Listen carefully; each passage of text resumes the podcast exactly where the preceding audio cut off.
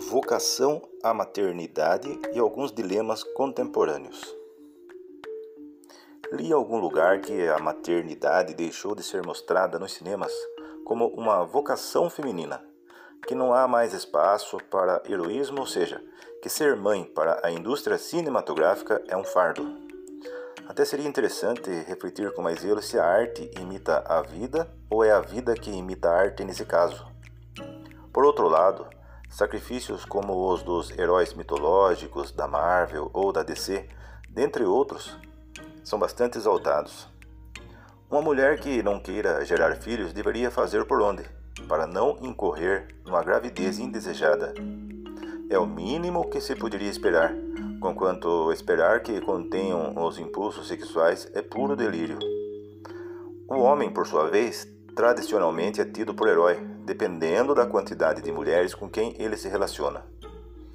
A impressão que dá é que tudo que não prestava cresceu ou tomou outra forma, tanto que em diversas filosofias, ideologias, períodos, enfim, incorporou-se o prefixo neo. O que de bom e aceitável está cada vez mais sufocado, silenciado, combatido, relativizado.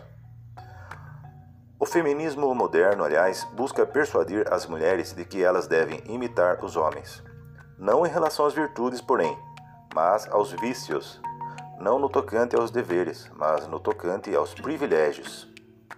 E assim acontece hoje em dia. Uma das várias diferenças é que mulher engravida, homem não. E isso, de certo modo, serve de pretexto para que homens geralmente se eximam da responsabilidade ante os muitos abortos que ocorrem no mundo, sejam em clínicas especializadas ou de modo clandestino.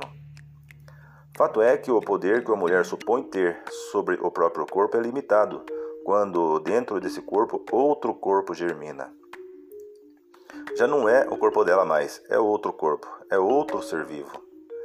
Se o mundo está complicado e tóxico para os que nele passam a existir, o que também tem sido usado como pretexto para se evitar filhos, muito se deve ao fato de que a percepção das pessoas cada vez mais se restringe a elas mesmas, à economia, à estética, à liberdade. Isso faz com que não percebam nada além dos próprios corpos e dos prazeres que eles podem proporcionar. Outra coisa que me tem chamado a atenção é a sofisticação dos vícios.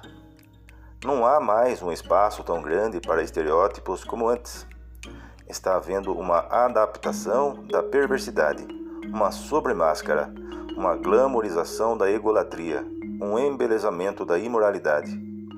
E isso também é ideologia. Ou melhor, uma neo-ideologia. Uma ideologia dentro de outras.